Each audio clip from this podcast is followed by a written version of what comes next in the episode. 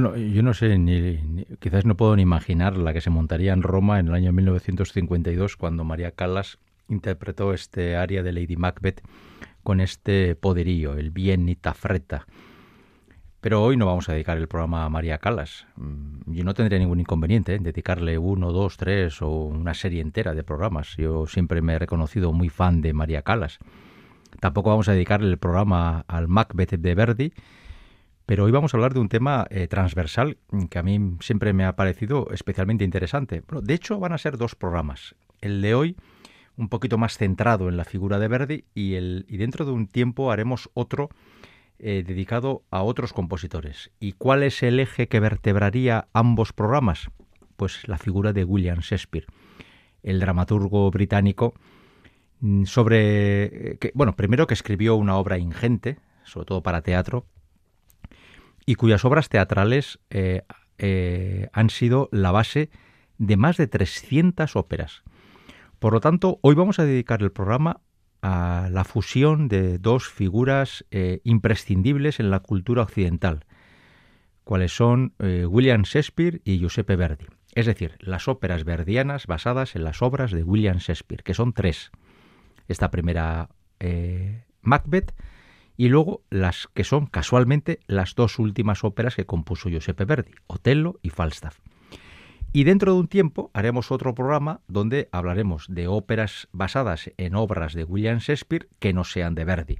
Y haremos un repaso de otros compositores y épocas muy distintas porque los dramas de William Shakespeare han servido de base para compositores desde, desde prácticamente los coetáneos al, al escritor hasta los tiempos actuales. Y curiosamente hay que decir que en el siglo XXI no son pocas las óperas basadas en dramas shakespearianos.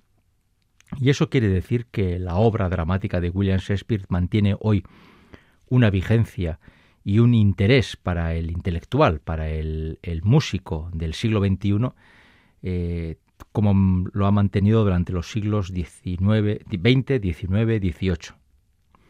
Pues bien, eh, para, eh, para, darle forma a la primera ópera de las tres que compuso Verdi sobre dramas espirianos, Macbeth, hemos elegido este fragmento de Lady Macbeth, que casi casi podríamos decir que es la protagonista de la ópera, por lo menos es el papel que a nivel dramático contiene más interés Ya se sabe que la monarquía británica, como prácticamente todas las monarquías europeas, durante muchísimos siglos han sufrido, han padecido o han hecho padecer a los demás mil y un vicisitudes en las que ha habido de todo, puñaladas traperas, traiciones, eh, y bueno, hay personas que por conseguir el trono y la corona han sido capaces de cualquier cosa, ¿no? Es, el ansia de poder y luego la falta de, criterio mínimo o de, o de un mínimo de, de, ética, si se quiere así, o de moral para, eh, para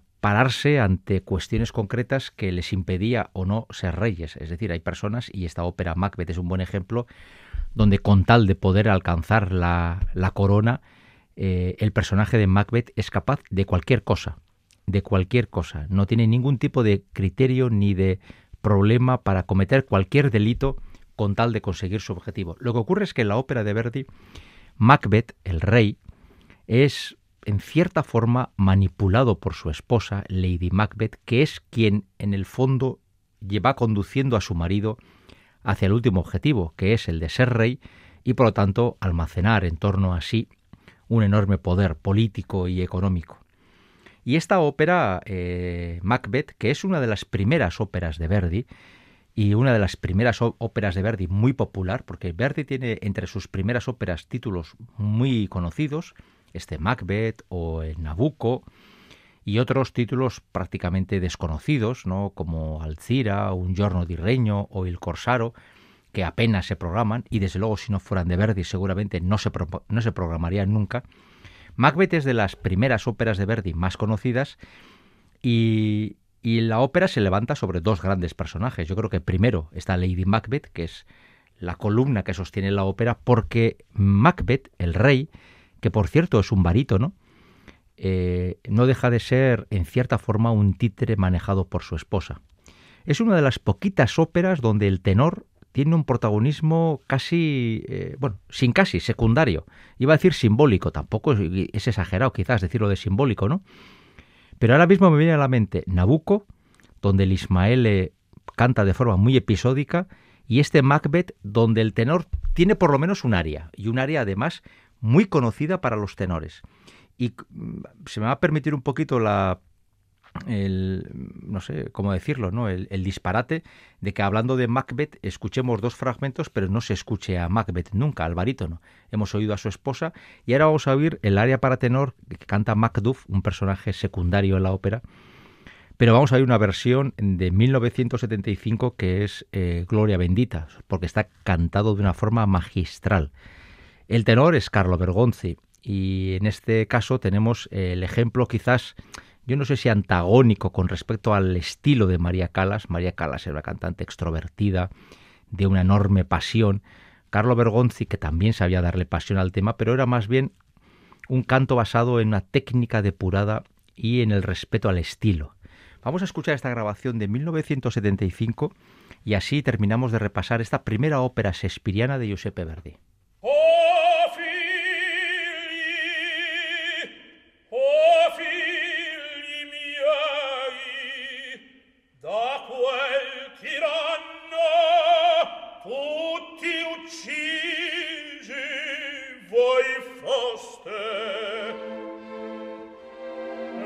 insiem con voi la madre sventurata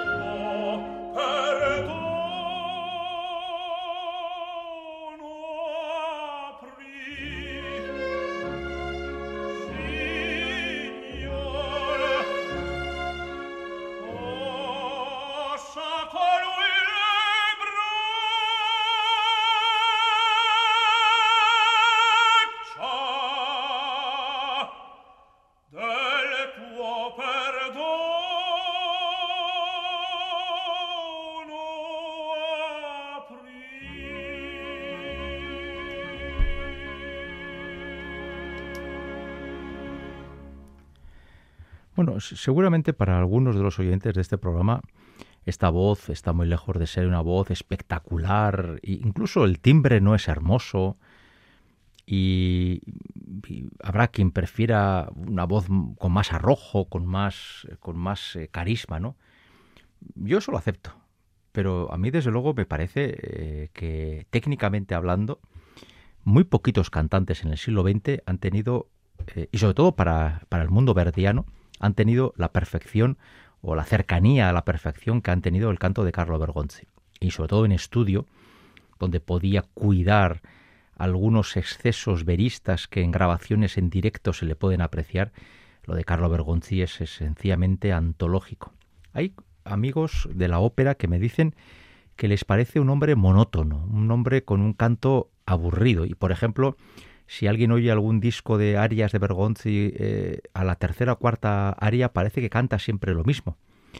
Yo desde luego discrepo de forma absoluta. A mí, no me cansa. Yo puedo escucharle arias y arias seguidas eh, en estudio y en directo y con sus limitaciones que las tiene. Y yo creo que es muy importante siempre que aceptemos a los cantantes con sus limitaciones. María Calas también las tenía. Carlo Bergonzi las tiene. Y hoy, por cierto, ahora estaba viendo la lista de los cortes musicales de hoy que tenemos una lista de cantantes, que todos ellos me parecen de muy primera magnitud y sin embargo todos tienen eh, algún pero al que se le pueda poner. De hecho, luego pondré yo un pero a un cantante sobre que alguno se llevará las manos a la cabeza diciendo este hombre, por un servidor, este hombre está como una cabra. Pero bueno, es que yo no creo que no hay nada más operístico que lo de las filias y las fobias. ¿eh? Somos un, digamos, un conjunto de aficionados bastante amigos de poner y quitar sellos y poner y quitar calificativos a los cantantes. Bien, a La paterna mano, el fragmento que canta un personaje secundario, pero este aria en concreto suele ser bastante recurrente en los recitales de tenores verdianos y que escuchábamos en una grabación de 1975 en la voz de Carlo Bergonzi. las dos óperas, dando por hecho ya que hemos repasado, siquiera mencionado el Macbeth, las otras dos óperas que Verdi compuso sobre textos shakespearianos fueron las dos últimas que compuso, cuando ya era un señor ya con la vida resuelta, con el dinero suficiente para vivir sin trabajar, con la fama eh, a nivel europeo, eh, sin, vamos, eh, Verdi podía ir a cualquier sitio donde era recibido con absoluto fervor y en Italia era poco menos que un, que un dios artístico, ¿no? Y sin embargo, ya siendo muy mayor, ya septuagenario, se metió a componer dos óperas y las dos eh, sobre textos de Shakespeare, Otelo y Falstaff. Y vamos con el primero. De Otelo solo vamos a oír un corte musical, pero eso sí, va a ser con diferencia el más largo de, de la tarde. Y es que vamos a oír el único momento en toda la ópera donde el gran protagonista, Otelo, y su amor, Desdémona, tienen la oportunidad de amarse. Eh, creo que casi nadie duda que Otelo siente por Desdémona un amor infinito. Eh, se suele decir que Shakespeare tiene en su, escritura la gran mm, habilidad de saber dibujar los personajes, es decir, los, los personajes espirianos tienen una enorme personalidad. No hay dos iguales y cada uno de ellos tiene aristas muy concretas y es muy, son muy fácilmente reconocibles, ¿no? Y yo creo que, eh, yo creo sinceramente que, así como en Macbeth las cosas pueden quedar un poquito más o menos claras, tanto en Otelo como en Falstaff, eh, Verdi consigue dibujar casi con la misma perfección shakespeariana a los personajes de estas obras. Seguramente el libreto que escribió para ambas óperas Arrigo Boito tienen mucho que ver. Eh, cuando hablamos un día de Falstaff y antaño cuando hablamos de Otelo, ya comenté que para mí estos son los dos mejores libretos verdianos. Eh, Verdi es un compositor excelso, y eso es indiscutible. Ahora, tiene algunas óperas con libretos infumables, que no hay, que no hay quien los, entienda. ¿no? Eh, a mí, por ejemplo, me cuesta muchísimo entender cómo de Montres aceptó Giuseppe Verdi el libreto del Trovatore, ¿no? es el ejemplo de siempre. Pero hay otras óperas donde, donde bueno, pues uno no sabe muy bien eh, el libretista y el compositor cómo pensaron que la obra tal y como estaba escrita podía tener un cierto interés. Pero bueno, sin embargo, con Otelo y con Falstaff pasa que si nos imagináramos la ópera no cantada, sino recitada, eh, también tendría su interés, porque está muy bien escrito el libreto. Evidentemente yo no voy a entrar a valorar la obra de Shakespeare, yo no soy un experto en literatura, bueno, yo no soy experto en casi nada, pero, pero no es mi labor aquí hablar sobre la calidad literaria del Otelo o del Falstaff de, William Shakespeare. Pero en cuanto a la ópera, musicalmente hablando, son para mí las dos mejores óperas de Verdi, esto lo he dicho siempre, y a nivel de libreto también estamos ante los dos mejores libretos que, que, sobre los que trabajó Giuseppe Verdi. Pues bien, en toda la ópera Otelo es un auténtico desquiciado, otro que es manipulado por un personaje clave en la ópera, que es Iago. Iago manipula a Otelo hasta hacerle creer lo que no existe, a través de los celos, de las sospechas, de las medias verdades o de las medias mentiras. Otelo acaba, perdón, Otelo acaba así, siendo manipulado por Iago, de la misma forma que Macbeth acababa siendo manipulado por su esposa para conseguir, en este caso, en el caso de Macbeth, la corona de Inglaterra y en el caso de Otelo, eh, para conseguir eh, la aparente, eh, descubrir la aparente infidelidad de Desdémona. En esa ópera en la que lo desquiciado es lo predominante, hay un, solo un momento de 10, 11 minutos donde Otelo y Desdémona se aman. Y se aman con pasión y con lirismo. Y Verdi, que ha dibujado antes todo el exultate, la escena de la tormenta y luego la escena de la borrachera, y luego en los actos segundo, tercero y cuarto va a colocar a un Otelo desquiciado, vocalmente hablando, eh, saliéndose de todas las normas verdianas, en este momento, en este ya nella notte densa, en esta noche tan intensa, cuando cantan Otelo y Desdémona el amor que se tienen, ese es el momento, el único momento de recogimiento de los personajes, donde Otelo nos parece no un militar heroico o un marido desesperado, sino un hombre enamorado, y Desdémona, que es un personaje quizás bastante plano en comparación con Otelo y con Yago, se nos aparece como una mujer entregada, pero entregada con devoción y con amor a su marido, no por obligación. ¿eh? Así que aunque solo sea un corte, es el corte más largo de esta tarde, y vamos a escuchar el dúo de amor del acto primero de Otelo. Y vamos a escuchar en una versión que es para muchos, yo también estoy de acuerdo, la mejor versión grabada en disco, la que grabaron en el año 1954 Mario del Mónaco y Renata Tebaldi. Del Mónaco, para muchos, el ejemplo del tenor eh, de testiculina y el, tenor de fuerza, el tenor macho, el tenor masculino, un cantante que si se me permite la digresión, pues a mí nunca me ha emocionado en exceso, pero por eso antes decía que este comentario puede que a alguno le provoque algún sarpullido, pero a mí es un tenor que me agota enseguida, me, me parece que es demasiado excesivo. Pero en este dúo está, está muy bien, porque está contenido. Y vamos a escuchar este dúo, el acto primero, y ya luego caminaremos hacia la tercera y última ópera sespiriana de Giuseppe Verdi.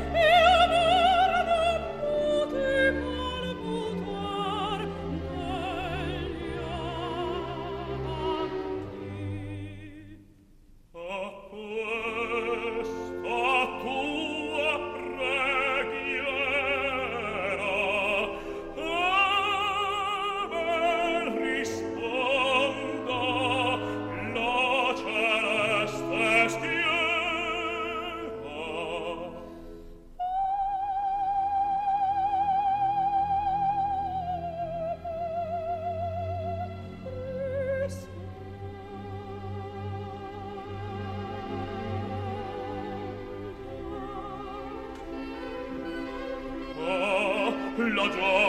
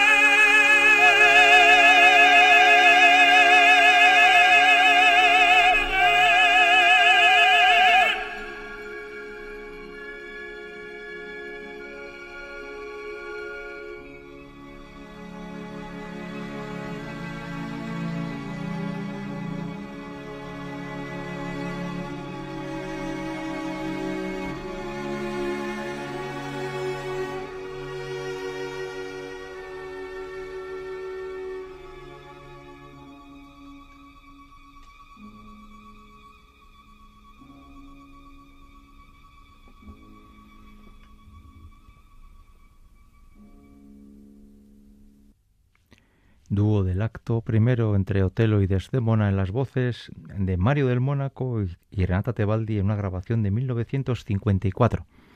Quizás la grabación más popular de esta, de esta ópera. Otelo y Macbeth tienen seguramente en común, en común eh, aparte del, del origen shakespeariano de ambas, el tratamiento de dos temas bastante presentes en la obra de William Shakespeare, a saber, la maldad del ser humano. Es decir, el ser humano puede ser bueno, pero también puede ser un, personaje, un ser bastante maligno. Y en Macbeth tenemos a Lady Macbeth como un personaje malo cerebral y a Macbeth, el rey, como un personaje malvado inducido. Y en el caso de Otelo tenemos a Iago, que es la personificación de la maldad, uno de los personajes un día me acuerdo que hicimos un programa sobre los malos de la ópera y, Otelo, perdón, Yago fue de los primeros que se me ocurrió porque Yago no tiene una buena idea en toda la ópera. Está toda la ópera maquinando contra los demás por conseguir su objetivo. Claro, eh, todo esto lo digo porque ahora vamos a hablar de la última ópera shakespeariana de Verdi y entramos en un mundo totalmente distinto, que es el, el mundo de la comedia, del humor, Falstaff. Y aquí eh, ¿Falstaff es malo? No, Falstaff es un tontorrón, Falstaff, es un fantasma, es un, sinvergüenza y un gorrón que lo que quiere pues es eh, vivir del cuento. Pero no, malvado no es. De hecho, se van a reír bastante de él durante toda la ópera. Y el pobre Falstaff bastante va a tener que aguantar las chanzas y las bromas que le van a hacer todos los personajes que en torno a él están presentes en esta ópera. La última que compuso Verdi y vamos a escuchar eh, tres fragmentos, dos de ellos muy cortitos, pero simbólicamente muy importantes. El primero es un personaje, es el primer personaje que vamos a escuchar de esta ópera es Ford. Ford es el, el marido candidato a cornudo que está mosqueadísimo con su esposa porque cree que le quiere engañar con Falstaff, que se va a entrevistar con Falstaff para proponerle un plan tan descabellado que solo un, un sinsorgo como Falstaff se, puede, se lo puede creer y acabará cayendo en todas las trampas habidas y por haber. Es un personaje para barítono, el barítono lírico, porque Falstaff sería un barítono bajo normalmente ya, como cantante, un hombre de más edad. Y vamos a escuchar una, grabación de 1983, donde el barítono es un barítono que quizás no tenga el nombre de los que hasta ahora hemos oído, ¿no? Calas, Bergonzi, Del Mónaco, Tebaldi. Pero mm, tuve la suerte de verle en directo varias veces y a mí desde el primer día me, chocó bastante, ¿no? Es, esa planta que tenía tan peculiar, parecía casi un, un, griego ahí, una escultura griega puesta ahí en el escenario, una voz y una proyección bastante peculiar y que a mí personalmente siempre me pareció muy interesante. Giorgio Zancanaro.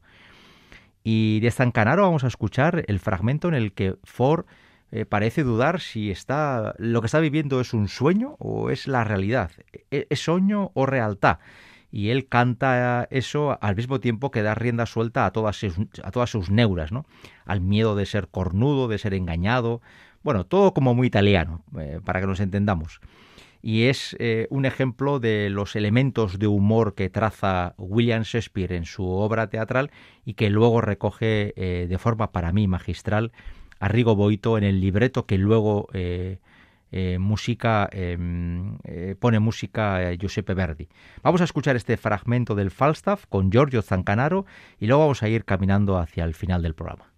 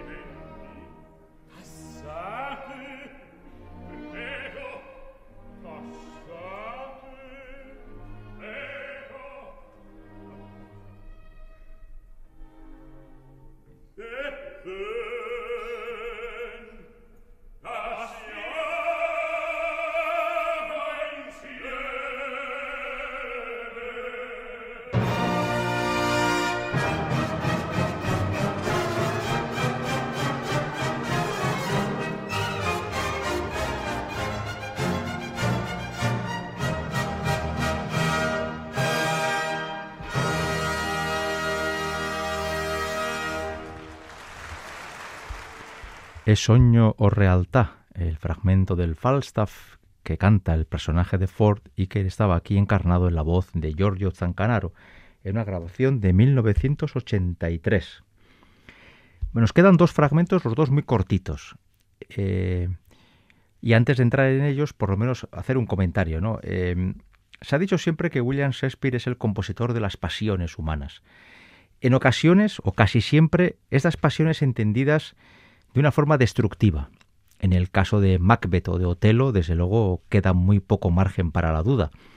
Estamos ante eh, personajes que en la obra teatral y en la ópera, eh, en las dos óperas, los personajes centrales acaban siendo destrozados por sí mismos y por sus sentimientos y la forma que tienen de, proyectar sus ansias vitales destruyendo todo lo que a su alrededor tienen, hasta, hasta que al final el, destino, otro elemento bastante importante en la obra shakespeariana, el destino acaba pasándoles factura y Otelo acabará muerto junto al cadáver de Desdemona y Macbeth acabará muerto y desquiciado por las circunstancias que le rodean eh, en el momento de la última batalla. ¿no?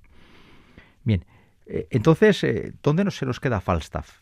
Pues Falstaff vuelve a incidir en esas mismas cuestiones, en las cuestiones de las pasiones humanas, pero visto desde una forma yo creo que más terrenal. Aquí no se, se aspira tanto a conseguir el poder político o el poder económico, o, sino que se trata de conseguir casi casi la mera supervivencia. Mm, se me puede decir, hombre, Falstaff sí pretende el poder económico. Bueno, Falstaff lo que quiere es gorronear, lo que quiere es conseguir unas monedas que le permitan seguir viviendo de una manera más o menos, más bien menos que más, digna, ¿no? Pero al fin de cuentas las sensaciones son las mismas. Eh, lo que Verdi hace a través de un libreto extraordinario es volver a dibujar una serie de personajes en los que las pasiones humanas aparecen claramente marcadas, ¿no? Eh, Falstaff es ese personaje decrépito, eh, sin, moral, que, que, no mira ni por el respeto a las mujeres ni a los hombres, eh, solo ansía un poco de dinero para poder seguir viviendo de gorra.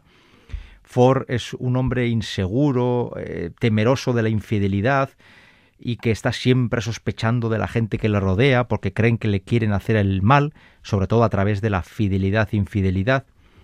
Y sin embargo en Falstaff aparece una serie de pequeños personajes que son como brotes verdes, ¿no? de esperanza para el ser humano. Uno de esos personajes es Fenton, el chico joven que está enamorado de la chica joven de la ópera, Nanetta, y estos, estos dos, esta pareja, es un poco la, contraposición necesaria frente a otras parejas que están también en la ópera y que nos transmiten más bien pues hastío, poca ilusión por estar juntos. Y si no, en el caso de Ford, sobre todo celos desmesurados, desconfianza, eh, pues pocas cosas positivas. Sin embargo, tanto Fenton como Nanetta desde su juventud nos transmiten primero un amor mucho más limpio, un amor más más natural, más espontáneo, eh, sin, sin tantas hipotecas. Y por otro lado también la alegría de vivir, ¿no? Porque hay que tener en cuenta que Fenton y Naneta no pueden estar juntos porque Ford, que es el padre de Naneta, ya tiene pensado un matrimonio, que es un auténtico disparate, de su hija con un señor muy mayor, al que Naneta no quiere ver ni en pintura. Por tanto, el amor de estos dos jóvenes se realiza desde la clandestinidad.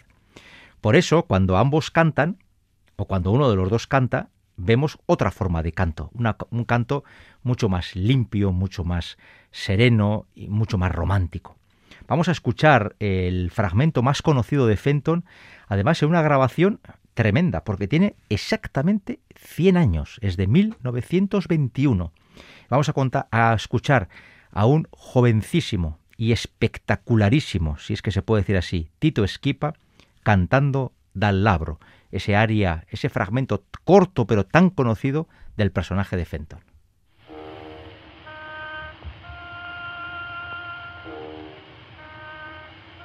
Dal labro canto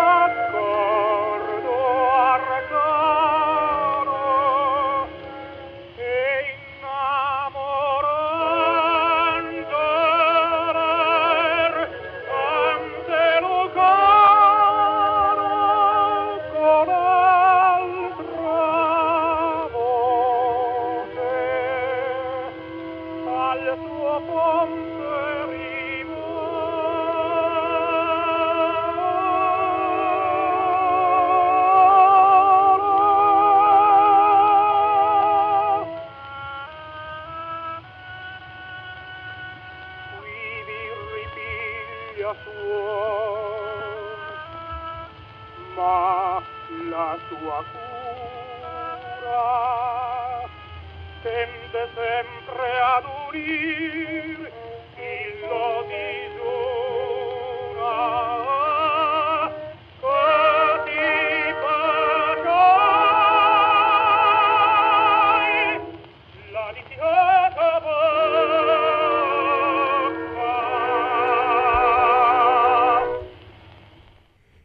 Si hemos dedicado el programa a las tres óperas de Verdi que se basan en dramas shakespearianos, hay que decir que hubo otras, otros tres proyectos verdianos sobre obras de Shakespeare que, por distintas razones, nunca llegaron a cuajar, a saber, Hamlet, Romeo y Julieta y El Rey Lear. De estas tres obras shakespearianas, Verdi en algún momento maquinó, diseñó, pergreñó proyectos para que fueran óperas, en mayor o menor medida, pero acabaron siendo eso, meros proyectos. Por lo tanto, este ha sido un programa que hemos dedicado a la fusión de dos genios en lo suyo, William Shakespeare y Giuseppe Verdi. Terminamos, como no puede ser para mí de otra forma, con el final de Falstaff, tutto en el mundo e burla. Es esa frase eh, cargada de ironía, y cargada de, mensaje positivo para el ser humano, ¿no? Porque al final nos asisten grandes dramas, grandes pasiones, grandes sentimientos, nos, a veces nos sobrecogemos con las cosas que vimos en el teatro o en la vida real, pero al final Verdi, octogenario, nos dice, bueno, al final tomároslo todo con mucha calma, porque en el mundo todo es una gran burla. Y así termina él su carrera como compositor, eh, es, escribiendo sobre estas palabras las últimas notas de la última ópera shakespeariana, que es también la última ópera que, compuse, que compuso Giuseppe Verdi. Un Giuseppe Verdi que no tenía por qué demostrar nada a nadie, pero que demostró que octogenario y ya casi retirado, era un grandísimo genio de la composición. Con este final de Falstaff, la confianza de haberles hecho pasar 55 agradables minutos. Hasta la semana que viene.